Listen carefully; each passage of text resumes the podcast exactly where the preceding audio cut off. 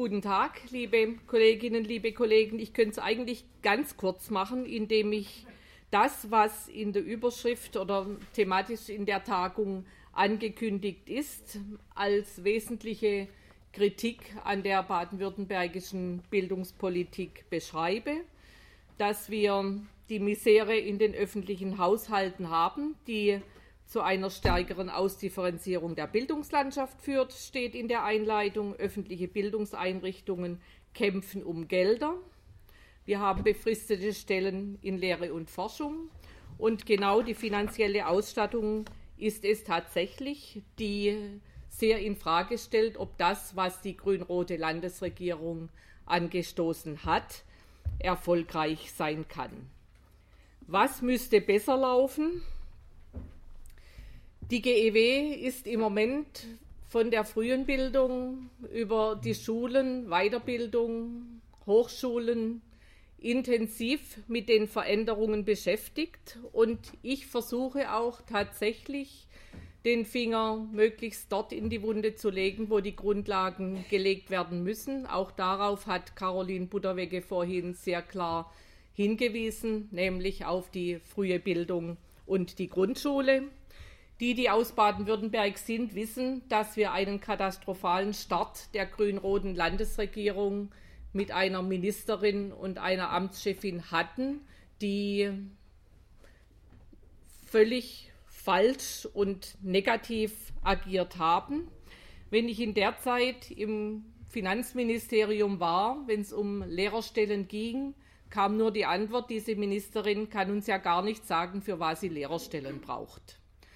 Und insofern war es nicht überraschend, dass die grün-rote Landesregierung dann in 2012 verkündet hat, dass bis zum Jahr 2020 11.600 Lehrerstellen gestrichen werden können. Diese Arbeit ging einher mit Verschlechterungen der Arbeitsbedingungen des Personals, was dann die Stimmung massiv mit verschlechtert hat und wir eben dann die Frage, wie gelingt es, die Abhängigkeit der Bildungschancen von der sozialen Herkunft wirklich zu reduzieren, nicht in klarer Konsequenz angehen konnten. Auch darauf hat Caroline Butterwegge hingewiesen, die Wertigkeit der Arbeit mit jüngeren, kleinen Kindern wird weiterhin nicht geschätzt. Und so fange ich jetzt auch kurz an mit den Kleinen, wo wir den Rechtsanspruch seit 2013 haben. Grün-Rot immerhin die Grunderwerbsteuer von 3,5 Prozent auf 5 Prozent erhöht hat, ohne dass das irgendwo ein Problem gewesen wäre, kein Aufschrei. Dieses Geld wurde dann in den Krippenausbau und immerhin in einen Wiedereinstieg in die Finanzierung der Schulsozialarbeit durch das Land gesteckt. Die CDU war komplett ausgestiegen aus der Finanzierung der Schulsozialarbeit. Jetzt sind wir, glaube ich, wieder etwa bei dieser Drittelregelung. Und in Bezug auf den Krippenausbau lobt sich das Land dafür, dass es hier quantitativ vorwärts gegangen ist. Und was eben fehlt, ist die qualitative Sicherung von Standards. Denn das mache ich jetzt an der Stelle tatsächlich auch kurz. Nirgends ist die Qualität der Bildung, Betreuung wichtiger als bei den kleinen Kindern. Und dort wurde auch aufgrund des Fachkräftemangels, den wir haben, weil Erzieherinnen so schlecht bezahlt werden, der sogenannte Fachkräftekatalog aufgeweicht, in dem auch Berufe wie Hebammen und andere berufliche Qualifikationen als Fachkräfte definiert wurden, die nur eine einfachere Weiterqualifizierung brauchen, um als Erzieherinnen tätig zu sein. Und Ganz entscheidend ist eben die Frage der Fachkraft-Kind-Relation, auf die auch Caroline Butterwegge hingewiesen hatte und die eben nicht in dem Maß stabilisiert werden konnte und wo es auch Untersuchungen gibt, dass in den Gruppen, und das ist oft der ländliche Raum, wo zu den Regelkindergartengruppen von drei bis sechs dann jüngere Kinder einfach dazukommen, die Qualität noch schlechter ist als in Gruppen, die sehr konsequent die Heterogenität als konstitutives Merkmal haben in der ganzen Altersspanne und wir insofern auch hier nochmals sehr klare Differenzierungen bei den Kindern haben. Wir haben also zum einen die Aufweichung des Fachkräftekatalogs und wir haben einfach auch den massiven Druck der Kommunen, wo sich das Land in sehr vielen Fällen überhaupt nicht durchsetzen kann. Das erleben wir auch im schulischen Bereich. Das Land braucht den Ausbau der ähm, Plätze und die Kommunen pokern relativ hoch, wenn es auch dann darum geht, dass das Land hier in die Mitfinanzierung geht, beziehungsweise das Land darauf verzichtet, Standards zu sichern, die eben die Grundvoraussetzung dafür sind, dass Beziehung gut gestaltet werden kann in der frühen Bildung und wir hier auch, was vorhin angesprochen wurde, Zeit für den Dialog mit Eltern haben. Das machen die skandinavischen Länder deutlich besser, dass Elternarbeit sehr klarer Bestandteil der Arbeit der Beschäftigten im Bildungsbereich ist in der Kita und nur wenn dies wirklich ein ordentlicher Arbeitszeitanteil der Beschäftigten ist, dann kann hier auch aus der Arbeit mit den Eltern wirklich für die Kinder Gutes erreicht werden. Die Frage der Qualifizierung, der Aus- und Weiterbildung. Baden-Württemberg hat weiterhin ganz überwiegend die Ausbildung an den Fachschulen. Wir haben inzwischen Studiengänge in dem Bereich für die Kindheitspädagoginnen und Pädagogen, für die aber keinerlei Regelungen da sind, wo sie beruflich dann wirklich mit ihrer höheren Qualifizierung auch gut ankommen können. Und insofern erleben wir weiterhin, dass Bildungseinrichtungen, Beziehungseinrichtungen eher Nothilfeeinrichtungen sind, statt eben das, was wir hier erwarten. Ja, angesprochen wurde auch die Frage der Sprachförderung. Hier hatte die grün-rote Landesregierung in den Koalitionsvertrag die alltagsintegrierte Sprachförderung festgehalten. Die wollen wir auch, denn es kann nicht sein, dass Kinder für einzelne Stunden pro Woche rausgezogen werden und man bringt ihnen dann bei, wie sie sprechen sollen. Es ist wissenschaftlich klar untersucht, dass kleine Kinder anders lernen als Schulkinder und dass es genau darauf ankommt, dass aufgrund einer guten Fachkraft-Kind-Relation Kinder ein gutes Sprachvorbild in ihrem Alltag erleben, wo sie dann ganz ohne negative Bewertung korrigiert werden können, wenn sie falsche Formulierung, Grammatik verwenden und eben nicht, wir lernen jetzt zwei Stunden richtig Deutsch pro Woche und genau dafür fehlt es eben auch dann wieder an der guten Ausstattung in den Kitas. So viel zum Thema Kita und diese schlechte Ausstattung geht weiter in der Grundschule. Die Grundschule steht in Baden-Württemberg im Schatten der Sekundarstufe 1. Selbst an unseren Gemeinschaftsschulen ist die Grundschule eine Schule, in der ganz normal Noten gegeben werden, wo man dann den Kindern, den Eltern von Klasse 1 bis 4 erklärt, Noten sind gut, da bekommt ihr Kind eine gute Rückmeldung. Dann gehen sie in Klasse 5 in die Gemeinschaftsschule, dann bekommen sie dort erklärt, Noten ist wirklich nicht gut für ihr Kind, äh, erklären wir ihnen auch warum. Sie waren dann aber die ersten vier Jahre sauber geprägt auf das, was wir ja bei vielen, bei nahezu allen Schülerinnen und Schülern erleben, dass sie nicht oder nur begrenzt lernen, weil Lernen Freude macht, sondern weil irgendwann ein Test kommt, der äh, die Leistung dann sanktioniert. Grundschule, aber auch hier ganz kurz in den Zusammenhang der Veränderungen gestellt. Wir haben in Baden-Württemberg in den vier Grundschuljahren deutlich weniger Unterricht als in Bayern. Bayerische Grundschulkinder haben 104 Stunden in, ihr, in der Kontingentstundentafel, wir haben 98. Und die grün-rote Landesregierung hatte sehr fest vor, nach der Bildungsplanreform, die ja im nächsten Jahr in Kraft tritt, in der Grundschule zwei Stunden Deutsch und zwei Stunden Mathematik zusätzlich verpflichtend zu verankern. Diese Stunden sind weg. Wir haben jetzt zwar von diesen Stellenstreichungen in diesem und im nächsten Jahr zum Glück Abstand genommen, beziehungsweise die Landesregierung, die werden erhalten.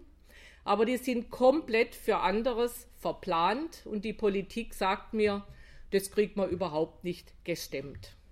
Dazu kommt, dass wir in der Grundschule die einzige Schulart haben, die keine regelmäßigen verankerten Stunden für Fördermaßnahmen, kulturelle, musische Angebote hat. Das hat jede andere weiterführende Schulart, die Grundschule nicht.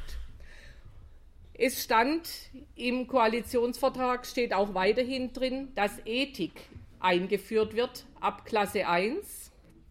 Auch davon hat sich die Landesregierung sehr schnell verabschiedet. Auch das kostet 960 Lehrerstellen. Auch das gilt als nicht finanzierbar. Und wenn wir die aktuelle Auseinandersetzung mit Pegida und allem, was jetzt hier so läuft, ähm, beobachten, gibt es im Grunde nichts Wichtigeres, als dass alle Kinder, alle Schülerinnen und Schüler sich konsequent mit einer Werteerziehung, Werteorientierung, auch mit Religionen auseinandersetzen können. Das gilt als nicht finanzierbar. Die Schulen bräuchten dieses Fach auch aus anderen Gründen, denn gerade weil die Grundschulen keine abgesicherten Zusatzstunden haben, haben sie in der Zeit, wenn, die Kinder, wenn ein Teil der Kinder im Religionsunterricht ist, keine Stunden, in denen sie was Sinnvolles mit denen machen können, die keinen Religionsunterricht besuchen.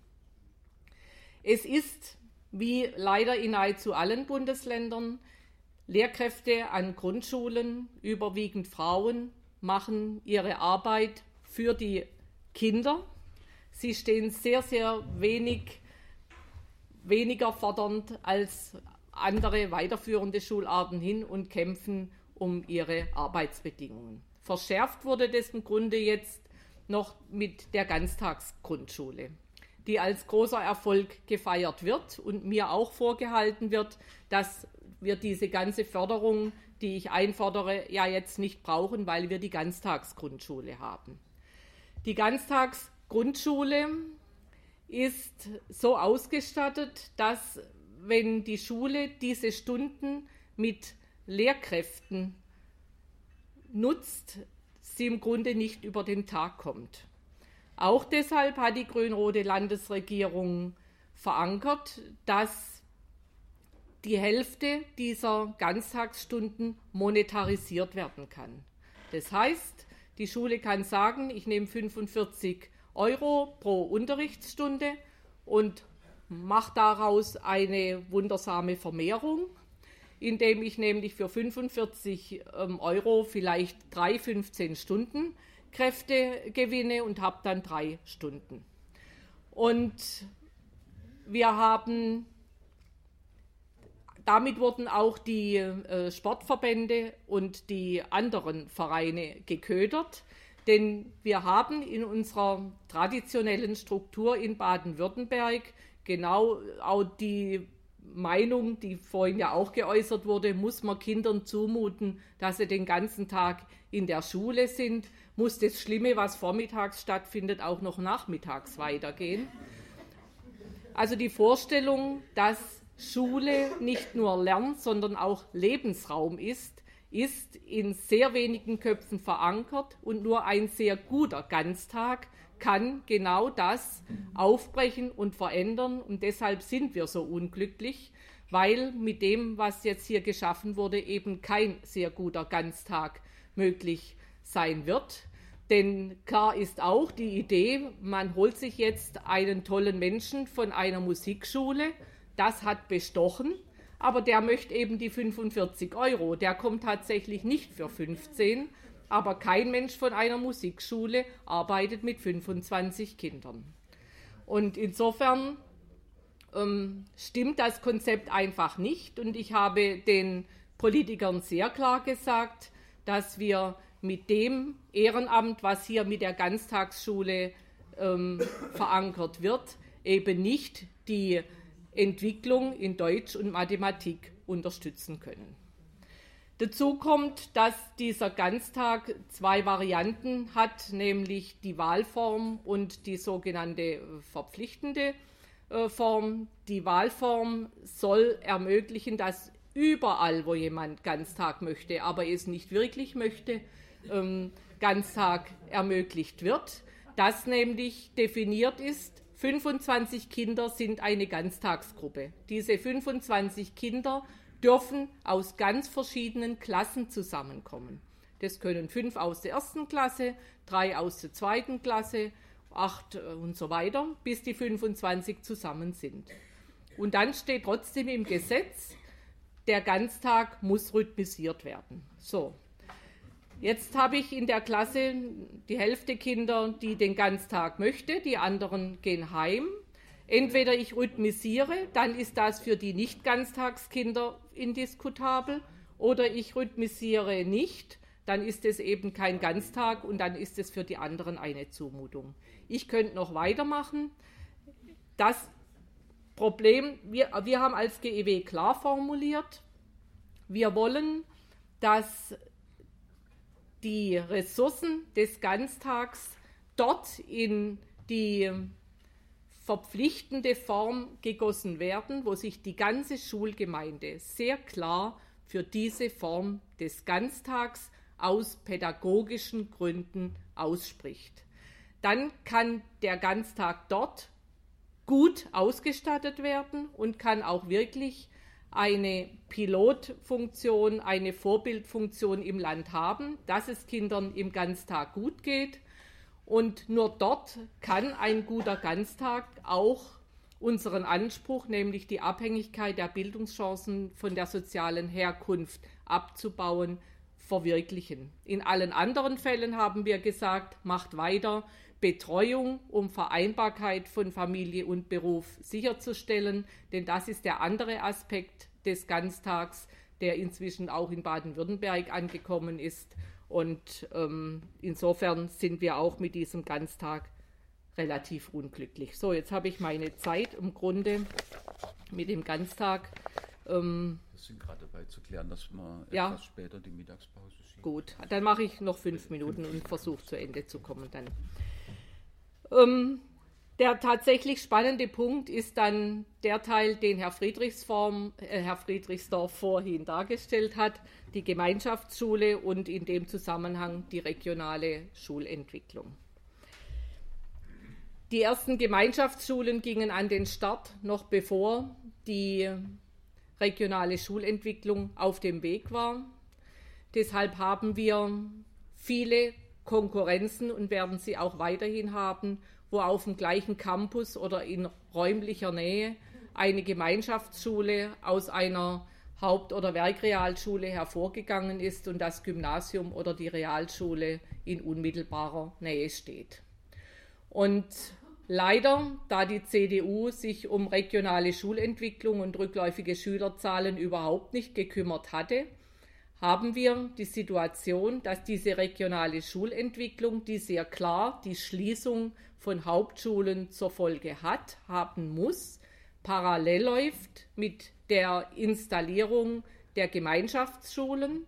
Und das hat eben dazu geführt, dass Werkrealschulen dies auch als Rettungsanker, auch Schulträger für den Erhalt dieses Standorts äh, dann gesehen haben.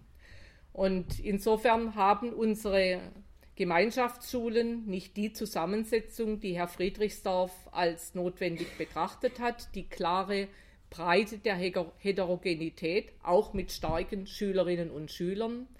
Es wurde das Deputat der Gemeinschaftsschule auf 27 Unterrichtsstunden festgesetzt. Das ist nicht nur für alle, die dort arbeiten, indiskutabel hoch, das sind auch zwei Stunden mehr als am Gymnasium. Und das heißt, ein Gymnasium, das sich tatsächlich mit dem Gedanken befassen sollte, Gemeinschaftsschule zu werden, müsste gleichzeitig beschließen, wir wollen unser Deputat wöchentlich um zwei Stunden erhöhen. Muss ich nicht kommentieren. Und was hier wirklich falsch gemacht wurde, auch das laste ich den ersten zwei Jahren an, ist, dass zwar das Gesetz verabschiedet wurde, aber nicht konzipiert wurde, wie die Umsetzung dieser Gemeinschaftsschule an den Schulen erfolgen soll, weil nämlich für die Umsetzung nicht wirklich Geld vorgesehen war. Es haben sich dann ganz großzügig Stiftungen gemeldet, die dann die Gemeinschaftsschule für das Land Baden-Württemberg eingeführt haben. Das war die Wirtstiftung, Bosch, Bräuninger, AIM, die dann mit ihren unterschiedlichen Ansätzen etwas geliefert haben, was die Kolleginnen und Kollegen gerne angenommen haben. Das war auch nicht alles schlecht, was aber eben kein Konzept des Landes war und genau dazu führt, dass die Schulen alles selber erfinden mussten.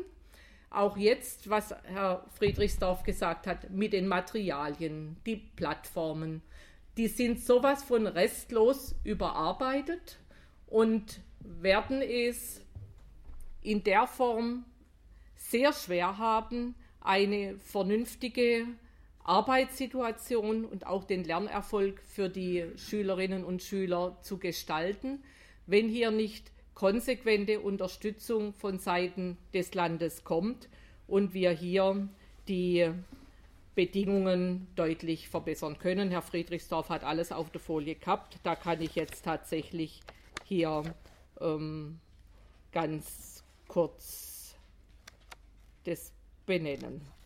So, was habe ich noch? Herr Friedrichsdorf hat es benannt, der Aufbau der zweiten Säule ist inkonsequent. Es gibt ihn im Grunde nicht. Ich sage es aber auch, es ist heftigst, was der GEW und auch der Landesregierung politisch in dem Bereich ähm, entgegenkommt. Ich bin überrascht, wie klar sich diese erzkonservative Struktur in Baden-Württemberg inzwischen herausstellt. Wir haben das letztes Jahr ganz extrem negativ erfahren, als es um die Verankerung des Themas sexuelle Vielfalt in den Bildungsplänen ging. Da wurde ich als Vorsitzende der pädophilen Gewerkschaft beschimpft, denn pädophil und äh, lesbisch und schwul, das heißt alles das Gleiche.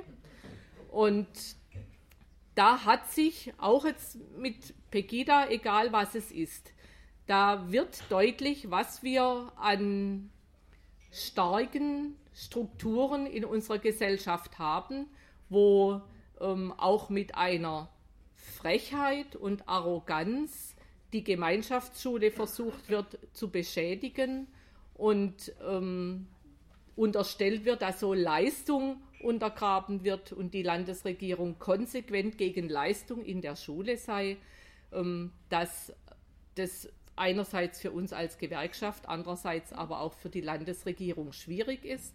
Und je schlechter die Landesregierung die Konzepte aufsetzt, umso stärker ist dieser Gegenwind und umso schwieriger wird es, dies als positiv und Erfolg zu verkaufen. Ich kann immer nur sagen, im Grundsatz hat Grün-Rot die wichtigen und richtigen Dinge angepackt. Sie setzt sie aber inkonsequent um und sorgt dafür nicht wirklich für den Erfolg. Das ist bei der Inklusion nicht anders, wo ich da auch sagen muss, mir ist kein Bundesland bekannt, das wirklich gute, angemessene Bedingungen für Inklusion geschaffen hat. Ich schließe mit was, was ich in ähm, letzter Zeit sehr gern ähm, benenne. Südtirol hat es irgendwie ganz anders hingekriegt. Südtirol hat eine fünfjährige gemeinsame Grundschule, drei Jahre gemeinsame Mittelschule, dann folgt eine in drei ähm, Bereiche differenzierte Oberschule. Und die haben auch ganz andere Rahmenbedingungen. Keine Sonderschulen. Es gibt für 23 Kinder in der Grundschule zwei Lehrpersonen und die Integrationslehrkraft. Und das gibt es auch für 25 Kinder in der Mittelschule.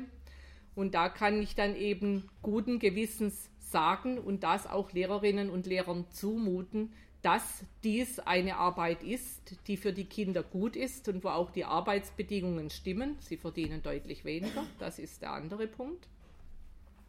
Aber die Rahmenbedingungen, unter denen wir hier versuchen, eine bessere Bildung aufzubauen, was der, die Überschrift des Koalitionsvertrags ist, bessere Bildung für alle, die sind noch nicht geschaffen und da haben wir alle gemeinsam noch ein schönes Stück Arbeit vor uns. Vielen Dank.